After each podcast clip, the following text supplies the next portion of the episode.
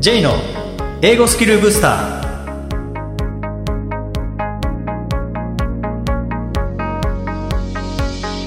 こんにちは J こと早川浩二ですこんにちは、アシスタントのみどりです。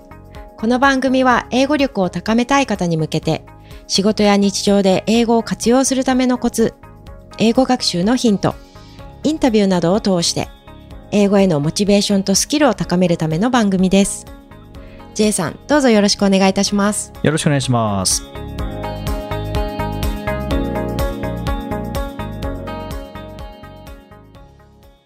え今回は河野優子さんへのインタビューの後編です。えー今回は河野さんの学習経験とか、それから外資系企業に向いている人、向いていない人などについてお話を伺いました。えーそれではインタビューをお聞きください。えー今回も英語グローバルビジネスコミュニケーショントレーナーの河野優子さんにお越しいただきました。河野さんよろしくお願いします。J さんよろしくお願いします。河野さん、あの、どこかで拝見したんですけども、あの、英語に興味を持ったのが3歳っていう、極端に早いなって思ったんですけれども、河野さんが英語に興味を持ったきっかけって何だったんですか？母親が英語を使う仕事をしていて、英語が喋れたんですよ。あ、そうなんですね。そうなんです。で、ある時に、あの、私東京の西の方の生まれ育ちなんですけれど、ローカルのデパートに一緒に行ったんです。うんで、3歳の時。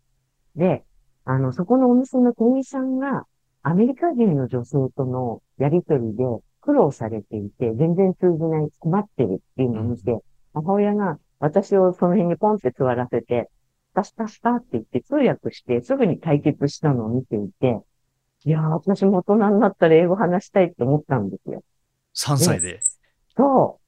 もうその時の情景を覚えてて、私あの陳列ケースの一番下の棚にお尻乗っけて座って、大人たちのやりとりを見ていて、で、そのアメリカ人女性が、あの、横田基地の近くだったので、あ多分将校の、高級将校の奥さんかなんかだと思うんですねー。うんで、素敵なドレスを、バックドレスを着て、あの、プラチナブロンドっていうのかな。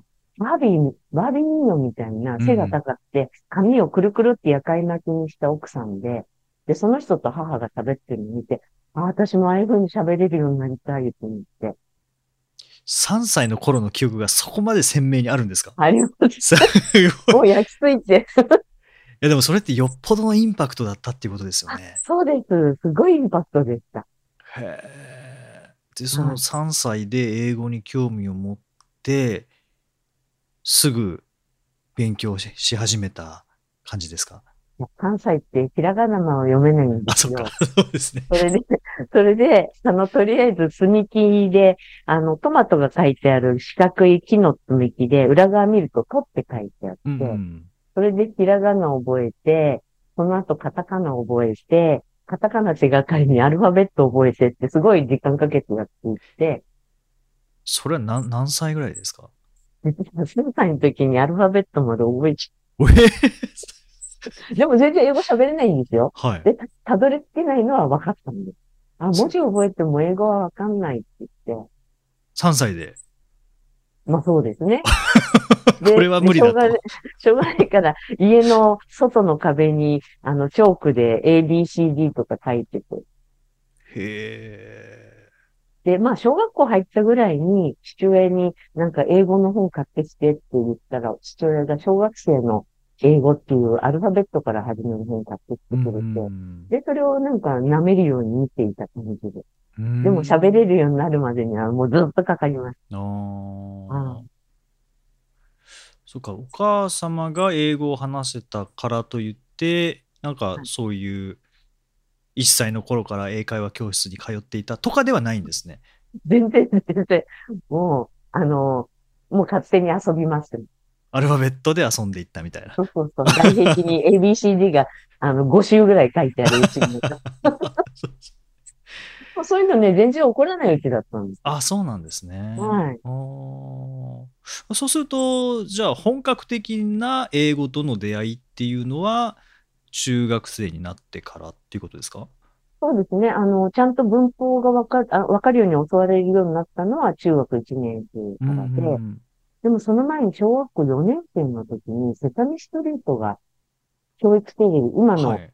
えっ、と、2チャンネル、昔は3チャンネルうんうんで始まって、ああ、英語が来たと思って、で、夏休みだけですけど、午前と午後同じ番組を見て、はい。真似したり、歌歌ったりしてる。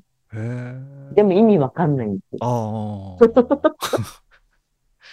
だから英語が好きっていうのはずっとあったんですね。うーん。だから中学入ってすごい嬉しかったので。うんそうなんか中学、高校と、まあ、学校で英語を学ぶにあたって、それで、まあ、いわゆる学校の英語ですよね。それはその後、もう思いっきり話を未来にボンと飛ばして、まあ、外資系企業に入られるわけですけども、はい。そこになんかこう役に立ったなとか、逆にやっぱ学校は役に立たなかったなみたいな、なんか河野さんから見てそういう思い出みたいなのってありますか？あの、立派に私を正してくれるのが学校の英語の先生の文法の解説なんですけど、うん私実は洋楽が好きで、小学校の高学年からずっと聴いていて、中1の時にビートルズの赤アルバムと青アルバム出たの。うんで、アルファベットはもう本当にちっちゃい時から読めるようになってたんで、耳で聞きながら、ああ、こういうスペルの時はこういう発音だって、一緒に毎日毎日歌って全部覚えちゃって。で、実は意味はまだわかんないんだけれど、はいはい。学校の授業で、あの、中学1年から3年まで聞いてると、ああ、あそこはこういう意味だっていうのが分かっても、それが嬉しくて嬉しくて、面白いですね。そうす。すると、家でまあテレビをとか音楽を通して学んでいた、まあ、音から学んでいたものの答え合わせみたいなものが学校の授業の中で、あうん。これはあれなのかっていうのを発見できるんですね。そうなんです。おっしゃる通りで、もう楽しみで、で、英語の授業があると、その洋楽で分かんなかったところ先生に持ってって、先生、この still, wind, wind is still っていう、still はまだって今日教わりましたけど、こういう歌には wind is still って書いてあるのどういう意味ですかって聞いたら、河野さん辞書を最後まで読みなさい、読みなさいって言われて、おで、確かに静かなっていう意味がある。ーあーだからもうね、毎日楽しくってね、発見の連続ですね。なんか宝探しみたいな感じですね。スティルはまだじゃないのか、でもまだだったら意味が通じないぞみたいな。河野さん最後まで読みなさい。読んでみたら答えがあったみたいな。だからね、先生偉いと思うんですよ。そういうめんどくさい子をね、授業が終わって休み時間まで面倒見てくれて。にそうですね。はい。だって、そんなの自分で調べなさいとか、なんか言うこともできたわけですよね。そうなんです。で、うん最後まで読みなさいって言われたら最後にスティルが出てきた。ああ。いいことだなって。だからそれ最後まで読めば答えはそこにあるっていうのを知ってたわけですね、先生は。そうだと思うんですうよ。ん。で、あえてそこでは、あステルにはこういう意味もあるんだよっていうだ答えだけを教えずに、最後まで読み読みなさいという指導をしてくれたわけですね。辞書はしっかり調べなさいっていうメッセージがあったと思うんあですね。それは多分普遍だと思うんですけどね。ん。表面だけ、あの、電子辞書なんかで表面だけ見て、その場しのぎしちゃうのはもったいないなっていうのは、今でも思う。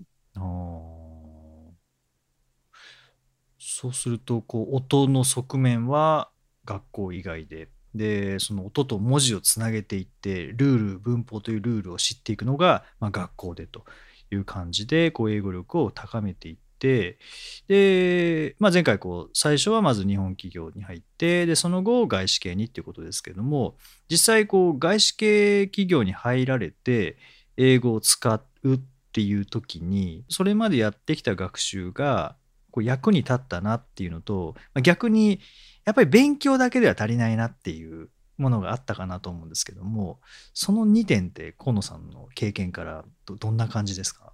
やっぱり役に立ったのは、ちゃんと語文系っていうか、あの、英語の構文を理解していたので、うんはじめは、はじめの職場がイギリスの英語学校だったの。うんでここではアメリカンを習っていたので、はじめの3ヶ月ぐらいは取れないんだけれども、だんだん耳が慣れてきたら、取れるようになって、今度はそれを真似するようになって、で、語文系わかるので、組み立てて、わかんないと質問する。うんだから、初めの3ヶ月が過ぎたら、なんか突然、あ、英語で言えるようになり始めたって感じで。だから、やっぱり学校時代の文法って大事だなと思います。うんはい。特にその構文力っていうのか、構造が分かっているっていう。動詞の後に目的語が来るとうか。ん。そういうことはあ身についていれば使えるかも。ああ、確かになんか日本語と英語の一番の違いの部分がそこですもんね。構造の部分ですもんね。はうんい。で、逆にね、学校で習わなかったけど、あの、仕事するのに一番大切なことは、まず自分の意見を持つっていうことと、はい。その何かあったってメインメッセージ言ったら、なぜならばを説明しないと許してくれないんですよ。あ例えば上司のダイレクターに、これこれこういう物件を、あの、英語講師のために契約ししますって、どこどこ、何々駅の近くにとか、話をすると、ゆうこさん、why? って聞かれる。で、もう英語喋るだけでも精一杯なのに、理由まで聞くの？みたいな。それは、駅から3ミニッツで、ペンキントゥサウスだし、とか、で、お家賃がいくらいくらだからでしょって、私は説明するんだけど、本当はそこまで言う習慣がなんかなかったの。あ。うんうんなんか日本語で仕事してるときは結論言ったら上司がその後上司の判断で OK か OK じゃないかっていうのがすぐ決まっちゃってた気がするんですけど、あの、イギリス人の上司たちは必ず why。で、友達も今日飲みに行こうって言って行けないって言うと、どうしてって必ず聞かれる。うん。あ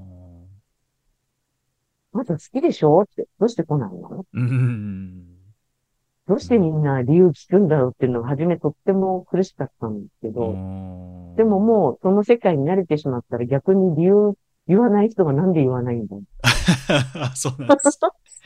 結構そうですね、ネイティブスピーカーの方って、はいあの、まあ、文字で、まあ、会話してると、文字で書くとピリオドって打ちますけど、なんか会話の中ではピリオドの後に because まで言って一回止まるみたいなところありますよね。はい、はい。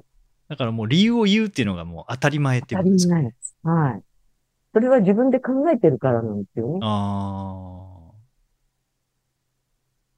そっか、そうですね。あのどんなに英語が苦手でも because は知ってますけどね。ただ、やっぱりそれを使う、まあ使い方も知ってるかもしれないですけども、実際コミュニケーションの場で、さっと自然に出てくるかどうかっていうと、やっぱりそこは違いますよね。なるべく口数少なく英語で済ませたいっていうのがはい。あるから、結論しか言わないと、必ずほ掘られちゃうっていう。足りなかった時にはホワイがやってくると。はい、いうはことですね。でこう喋っていて、ホワイが来たら、あ、足りないんだなっていうことですよね。理由が足りないんだなっていう。うん本当初めの1年ぐらいはめんどくさいと思って。河野さん、今、日本語喋ってる時も、そうすると、はい理由も言う感じになりました？もう、もうバリバリそうなっちゃいま そうですじゃあもう言語関係なくっていうことですね。やっぱり脳みそって習考え方の習慣ですよね、これ。はい。そう。うん。うーん。あの、自分の意見を持つようになったなっていうのを最近感じていて、うん学生時代、私は20代の頭ぐらいは、なんかあんまり自分の意見って持たないで暮らしてた気がするんですよ。せいぜい好き嫌いぐらい感覚で生きていて、でも学生時代でもいろんな活動をやっているような人たちっていうのは自分の意見があってすごいなと思う。うーんそうすると、ちょっと次のあのご質問いきたいんですけども、はい。まあ、今こう、外資系企業に必要な人材、まあ、外資系で働いてみたいなっていう方とか、もうもう完全に外資系に向けて転職活動しているという方もいらっしゃると思うんですけども、外資系企業に必要な人材の特徴っていうのがちょっとあるのかないのかわからないですけども、河野さんからご覧になって、こういう人が必要だっていう方っていらっしゃいますか？やっぱりあの、英語を共通語として使えて仕事ができるっていうことかなと。思いますあの、英語を話すのは目的ではなくて、ある仕事をするために、それも円滑にするために、いい成果を出すために、道具として上手に使う。それから、相手の国の文化や習慣をちゃんと理解しようっていう姿勢があって、あの、私とあの人は違うんだって分かった、分かってないと、あの、なんだろうな、どうして相手がそういう考え方するのかとか、こっちが何を補って伝えなきゃいけないのかとか、お互いの文化を理解しようっていう姿勢はすごい大事だなと思ってるんですね。やっぱり言葉だけじゃないっていうのはもう繰り返し出てきますけど、やっぱまあはいもちろん言葉ができなかったらそのいくら理解しようとしてもしきれない部分とか伝えられない部分っていうのがあるのでそれは仕事にならないとは思うんですけどもやっぱ言葉だけではないっていうことですよね。そうですね。うーんあと、知らない、あの、よその国の人と仕事をしてると、あの、初めてのことっていっぱいあって、例えば、そうですね、うん、やったことがないっていう時に、前例がありませんって言って、よく日本の組織では上部が、上の人が却下したりするんですけど、英語のし仕事をしてる仲間っていうのは、じゃあどうやったらできるかなって発想の人が多い気がするんですあよ。ーで、やったことないんだったら、あの、どうやってできるか考えてやってみようよっていう。で、なんかあの、要は、de- dealing with un- ambiguity とか、その、うん不確実なものをどうやって対処するかっていう指標で、あの、とにかくやるっていうのが、シンガポールが世界で一番、そういう、あの、調査のスコアが高い。ああそうなんですね。で、シンガポールって60年代、1960年代に、あの、まあ、インド、中国、マレーシア、統合して作りましたよね。で、共通語はどれでもなくて英語にしちゃったって。うんそうすると、知らない同士が英語を共通語で新しいことをやっていきましょうっていう国がしたので、その不確実性に対する抵抗感があんまりない。でかたや日本って世界で一番下から三つ目ぐらいに、その、不確実なことを取り扱うのが苦手な国なの。だから変化するのが遅い。あだだから外資系の企業っていうのは、まあそれのちっちゃい世界みたいな感じーで、はい外国人の経営陣がいたら、もうこれな、どうやったらできるかやってみなさいみたいなことが多いんですね。そうすると、もうやってみなさい、やり方わかんないけどっていうところからっていうことは、やっぱりやってみて、もちろん失敗することもあると思うんですけども、その失敗に対して、結果に対して責任を求められるっていうことは、まあ、あんまりないっていうことですかね。そのやらないことに対しての責任は。はい逆にはい求められるみたいな。何にもしないのが一番まずくって、はい。あの、やって失敗しても、まあこれは私の言葉ですけれども、それができないということが分かりましたっていう。こうやったら失敗だって分かりました。次回はこうしましょうみたいな、あの発想のし上の人多かった。ああ、そっか。そうすると、あ、これはできないと思いますじゃなくて、やってできなくて、できないということが分かりましたっていう。そう。で、これをやったらできないということが分かりましたっていう、誰も責めないっていうか、そんなにたくさん失敗してないですけれど、うん少なくとも失敗しちゃいけないっていう、あの、雰囲気はなかったんです。ああ、なんかエジソンを思い出しましたね。私は失敗したことはない。1万通りのうまくいかないやり方を見つけたのだみたいな。もうまさにそこですねもう。そういう感じです。はいはい。うん。じゃあ自動的にやっぱり行動しやすくなりますよね。そうなると。そうですね。うんはい。あの、失敗してもよくトライしたぐらいに言ってくれる文化ですよね。そうすると外資系に向いている人っていうのは今お話しされたような、まあ、自分の意見を言うとか実際にこう曖昧でわからない不確実性なことであったとしても、まあ、とりあえずこう挑戦していくっていう方が外資系に向いているっていうことなんですかね。ね。うんで、あの、もうそれ、それの延長だと思うんですけど、はい変化に柔軟に対応できるあ人。ーで、それなんでかっていうと、外資系の経営陣って、やっぱり世界つながって24時間、あの、仕事が動いてるのでう、んうんものすごく意思決定も早くするし、それがまずいとなったら方向転換すぐするわけ。うんそうすると、あの、極端な例、あの、R&D、研究開発の人たちなんかは、プロジェクトが突然中止になったり、うん方向転換すると。で、そういう時に気持ちの切り替えも早くないと、多分落ち込んじゃってたら、メンタルやられちゃうんじゃないかと思うんですね。そうですよね。はい。せっかくやったのにっていう人はね、次に踏み出せなくなっちゃうんですよ。あだからそれこそダメだったらネクストみたいな気持ちの切り替えが早いっていうのも大事だし。あ。あそこにやっぱりこう、怒りや長介さんのダメだこりゃ次行ってみようってのはやっぱり、あれはもう名言なんですね。あすごい。そういうことです。へえう。んあ、じゃあ逆に言うと、今おっしゃられてきた内容ができない方は外資系には向いていないっていうことですか？もし入社できても辛いと思います。辛い。あはあ。辛いし、うん。あの、他の人は、できる人はどんどんまたよそに、あの、先に進んでしまうので置いてかれちゃうし。はい。そうか、何もしないっていう、なんか分かんない時は何もしないっていう意識で仕事をしている場合、まあ、自分は止まっているから変化なくて、まあ、安心できるような気はするかもしれないけど、周りを見たら、どんどんやっていくから、先に行っちゃうわけですね。何しろ、さっきの24時間回ってるっていうので仕事が早いので、例えばメールもみんな返信が早いんですよ。だいたい打って、次の日にはもう遅くても来ていて、うんで開けてみると必ずしも回答ではなくて、いついつまでには返事しますぐらいは言ってくる。うん。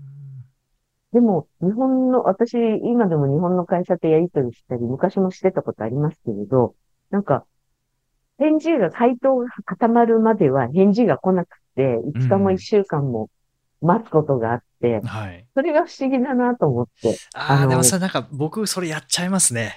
あーなるほど。回答を揃えてから返事しようってなると、なんか知らないね時間経ってたりしますよね。はいはい。で、実はこれ、さっきの相手の立場、相手の文化で考えることができる人であれば、この人は回答と欲しいだろうなと思ったら、今すぐには返事出せないけれども、ん3日以内には返事しますね、とか。それってやっぱり異文化なんですよね。相手の文化に対応してあげるっていう。確かにそうですよね。あの、結果として回答が3日後だったとしても、何も言わずに3日後に回答するのと、今すぐはで回答できないけど3日後までには送りますねっていうと、相手からすると、あ、3日後まで来るんだなっていうのは分かってるので安心できますけども、そうですよね。何も来なかったらいつ返事来るのかなってのは分からないですもんね。そうなんです。読んでるのかなとかね。うん。もうとにかくメール来たら、ボールを全部じゃなくてもいいから、とりあえず返すっていうことですね。はいうんメール読みました。3日以内に返事します。うんうんうん。うん。確かに、それを言われる側の立場から考えると、気持ち的にもだいぶ楽ですもんね。そうですね。そうか、そうすると、あの、外資系にはすごく興味があるんだけど、ちょっとどういうところなのかあんまりよくわかんないなっていう方向けに、外資系に向いている人に関しては今、たくさんお話しいただきましたけど、逆にこう、向いていない人を聞かせていただいて、もし外資系に興味あるんだけど、この向いていない人側に自分がいるなって思った場合、今のうちからこう変えられますもんね。ちょっとその 変える準備ができるようにしていきたいなと思うので、河野さんが思う向いていない人、もしさらにプラスであれば 教えてください。あの、さっきとちょっと被りますけど、はい。指示待ち族の人。ああ、指示待ち族。そう、自分で考えない。自分で決められない。で、自分が決定権なくても、私はこう思うんですっていう提案ができればいいんですけれど、あの、ただ待っている。手に、あの、前に手を組んで下向いて待ってるタイプの人は、ちょっと辛い立場になっちゃうんじゃないかな。あと、自分が周りと同じであることが安心で、違うこと、逆に違うこと言ったら、目立っちゃったらどうしようみたいな人は、やっぱり向かないかなと思う。うーん。まあ、それってこう長年の、こう、スタイルだったりとか、まあ、性格だったりとかっていうのはあるかもしれないですけども、ね。それを変えるっていうのは、まあ、もちろん努力は必要だと思うんですけども、もし、あ、なんか自分はそっち側だな、でも外資系挑戦してみたいなという方は、どうやって、この一歩目ってどういうふうに行動したらいいですか？一番簡単だけど一番大切なことは、これに対して自分はどう思うのか。で、ちゃんとその理由を説明できる。あの、説明できるようにする習慣を持つことかなと思って。あの、どんなことでもいいんですよ。例えば、えっと、ガリガリ君が洋梨味を出したぞ。うんそれに対しては自分はどう思う？そうか、何でもいいわけですもんね。何でもいいんですよ。あの、自分の考えを持つっていうのを習慣づければ、多分、あの、かなりいい線いくっていうか、それを仕事に持ち込むだけの話なあので。うんで、ちなみに私、ガリガリ君はソーダ味のオリジナルが好きなんですけれど、ーはい。洋梨はなんかちょっと味がぼんやりしてるかな。そういうことで全然いいわけです。確かにそれ言語化しないですもんね。ガリガリ君美味しいです。あ、美味しいよねってなんか終わっちゃいますもんね。ソーダ味も美味しいよね。洋梨もいいけどね。みたいな感じで。なんか感情のやりとりで終わっちゃいます言語化するっていうことだと思う。ああ、そっか。これはもう英語に限らず、もう日本語も言語化しておくことによって、英語の時も自然と言語化ができるようになっていくっていう感じですかね。やっぱり決まってないと、英語でも日本語でも本当は話せないんですよね。うーん。確かに。そうか、その言語化。これは本当に知識じゃなくてスキルですもんね。やればやるほど上手くなりますもんね。はい。うん習慣化してだんだん得意っていうかできるようになっていく。うんで、ある程度英語ができる方は、もう英語でもそれをやってみるっていうことですかね。ですね、意見が決まれば、英語ができる方だったらどうやって伝えよう。じゃあ、私はこういう言い方のパターンが得意だな、と。できてくると思うんですうね。ん。やっぱそこには型みたいなものもありますもんね。そうですね。うんはい。例えば、いいと思います。I agree with it とか、I うん support that idea とか、うん。なぜならばっていう。うん。ね。まあ、一個でもいいので、よくうん三つが、リーズンは三つ欲しいって言いますけど、一つでも二つでもしっかりしてるといいと思うんですよね。まあそうですね。その流れで一つでも理由言えるのであれば、結局三つにするのは増やすだけですからね。はい。これなんかすごくいい練習になりそうですね。はうんい。ガリガリ君だけじゃなくていいと思うんですよ。はい。そうですね。なんか最近流行りのものを調べていただいて、とかはい知ってるものをピックアップして、それに対しての意見、それからなぜそう思うのかの理由ですよね。まあそれはもうなんかすぐにでも日本語でも英語でもできるいいトレーニングですね。そういえば、かつての生徒さんで、法人契約で1年間受けた方に、最後にインタビューしたんですよ。うん一番大きな学びって何でした？って聞いたら、英語を話すためには意見を持たなきゃいけないことだとよくわかりました。おっしゃったんですよ。それまではその人は自分で意見あんまり持ってなかったって言ってうん。うん。営業の方なんですけど、はい。うんじゃあ意見を持ったことによって英語が話しやすくなったっていう。そうですね。その方は片言でも喋れるようになってましたし、うんうんやっぱり営業の方って、こういう販売戦略で、こういう商材を使って、この製品を今期は売るみたいなパターンに慣れているんで、あんまり自分なりの理屈を考えたりっていうのがなかったみたいですね。ん。30代の方でした。あーまあでも30代でそれを身につけたということは、なんか、まだまだ活躍の場が広がりそうですよね。そうですよね。うんでも気づきがあってよかったなと思。うん、ですね。はい。いや、本当に河野さん、前編後編にわたって、あの、貴重なお話ありがとうございました。で、最後にですね、あの、河野さんのご指導とか、えーご活動に興味ある、えーリスナーの方もいたくさんいらっしゃると思うんですけども、その河野さん情報はどちらをチェックしたらよろしいですか？今 Google 検索の窓にビジネス英語のパーソナルトレーナーって入れると、おそらくスポンサーの後に1位で出てくる。うーん。河野優子のホームページ。はい。もしくは Facebook で、えー漢字で河野優はい。でも出てきた。はい。あの、説明欄にぜひ、あの、ホームページのリンクを貼らせていただきますので、またそちらから、はいありがとうございますいただけたらと思います。はい。はい。えー改めまして、河野さん前編後編と、えー外資系で必要な、まあ、人材とか、それから、まあ、河野さんご自身の3歳からのストーリーですね。英語に関するストーリー、えー興味深く、あの、聞かせていただきました。改めまして、本当にどうもありがとうございました。本当に J さんお付き合いいただきましてありがとうございました。第200回をお送りしました。J さん、はい200回まで来ましたね。200回ですね。はい。すごいですね。すごいですはね。い、であのーまあ、英語スキルブースターとしては200回なんですけども、はいその前に英語モチベーションブースターというのがありまして、それが130回まであったんですね。あ、すごいですね。ということは330回はいと。いうことですね。そうですね。おー3回後には333回。ですね東京タワーな感じで そうですね。あビールありますよねそういうビール。ありますね。バーバーバーでしょうか。バーバーバーありますね。あれはどこのビールです？タイベトナムだったかなと。はい。ベトナムですね。はいはい。まあ、あと3回で、まあ、トータルバーバーバーと そういう。ことで、はい。はい。バーバーバーを用意しておきましょうか。そうですね。バーバーバーで あの打ち上げしたいなと思うんですけども、はい。まあ、よく喋ることがあるなと思いますけどね。はい、そうですね。333回分のおはい、で多話。分リスナーの方気づかれてると思うんですけどねまあ結構同じ話もしていると思うんですけども大事です。そうあの大事なことは繰り返すとはい。それから僕が覚えてない、喋ったこと覚えてないことも繰り返してるかもしれませんけども、まあそこは、あの、ご愛嬌ということで、はい。はい、あの、再放送も楽しんでいただけたらなと思っている感じですけれども、はい。